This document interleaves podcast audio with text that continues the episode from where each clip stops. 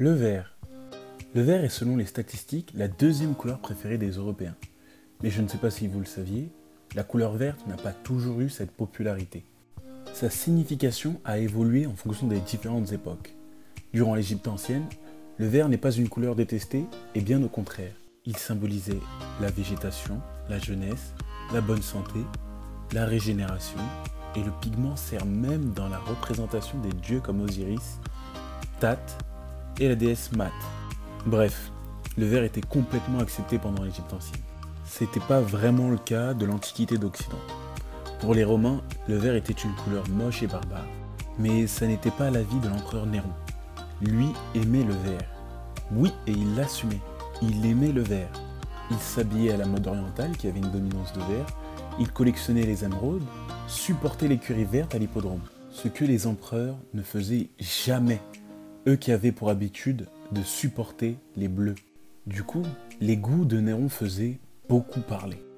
Car le vert était la couleur des Germains, de l'Orient et non de l'Empire romain. Pendant la période médiévale, le vert était un agent double. Il avait de bons et de mauvais aspects. En Orient, il était associé à la religion musulmane, car le vert était la couleur préférée du prophète Mahomet. Il voit dans le vert une couleur représentative du paradis, du sacré. Petit fun fact, c'est pourquoi le vert n'était pas présent sur les tapis. Car étant une couleur sacrée, marcher sur du vert serait vu comme une insulte envers le Tout-Puissant. En Occident, la couleur verte était tabou. Selon la religion chrétienne, on ne devait pas fusionner deux matières pour en faire une autre. Mauvaise nouvelle pour le vert, il était obtenu grâce à la fusion du jaune et du bleu, et donc était vu comme une couleur impure.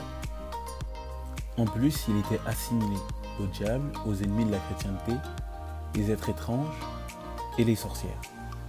Le vert était une couleur chimiquement instable les peintres et les teinturiers avaient du mal à le fixer. C'est pourquoi on l'associait symboliquement à ce qui était instable. La jeunesse, l'amour, l'espérance, la chance, la fortune, le jeu, le hasard.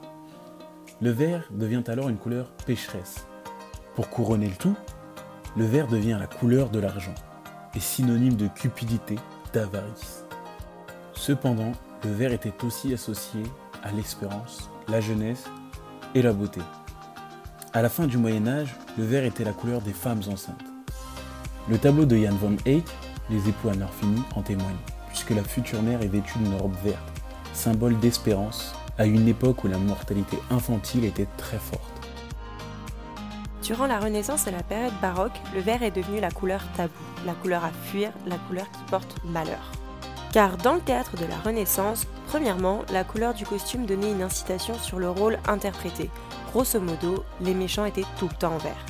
Deuxièmement, les comédiens qui jouaient en vert avaient des costumes peints et non teints. Or, pour faire la peinture verte des costumes, on utilisait du verre de gris, une matière hyper dangereuse, un poison, qui a causé la mort de nombreux comédiens. Le rapport des peintres avec le verre, hmm, comment dire, c'est comme un plat d'un restaurant 5 étoiles. C'est bon, c'est cher, mais il n'y a pas grand-chose dans l'assiette le pigment n'était jamais assez satisfaisant. Il était super cher, comme la malachite, mais peu couvrant, comme les terres vertes.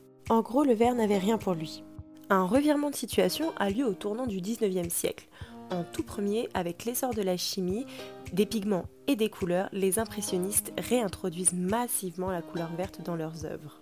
Van Gogh est toujours en avance sur les autres parce que lui, il va plus loin. Il peint des œuvres avec du vert et du rouge, des couleurs complémentaires, et puis comme ça, il montre ses connaissances dans les théories des couleurs.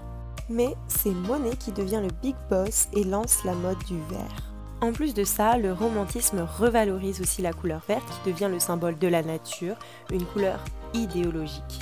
On peut le voir dans les œuvres de John Constable ou encore Caspar David Friedrich qui représentent des grandes étendues de nature dont le vert est la couleur prédominante. Et puis, rappelons-le, le 19e siècle, c'est l'ère de la révolution industrielle, ce qui veut dire de moins en moins de grandes étendues vertes dans les grandes villes. En gros, tous les petits Parisiens et Londoniens ressentaient le besoin de revoir la nature, donc les peintres ont surfé sur la vague verte en en mettant dans leurs œuvres. Bon, par contre, à la même période, le vert ne fait toujours pas l'unanimité.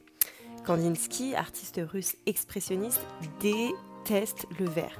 Car ce n'est pas une couleur primaire et en plus de ça, il la trouve fade et immobile. Malgré ses up and down, le vert fait son véritable comeback au XXe siècle. Il devient la couleur de la santé, de la chance, de la végétation et les artistes ne se gênent plus pour l'utiliser. Et voilà, maintenant vous connaissez l'histoire de la couleur verte dans les arts. On se revoit bientôt pour un nouveau podcast. En attendant, n'hésitez pas à nous suivre sur notre page Instagram Art Culture News.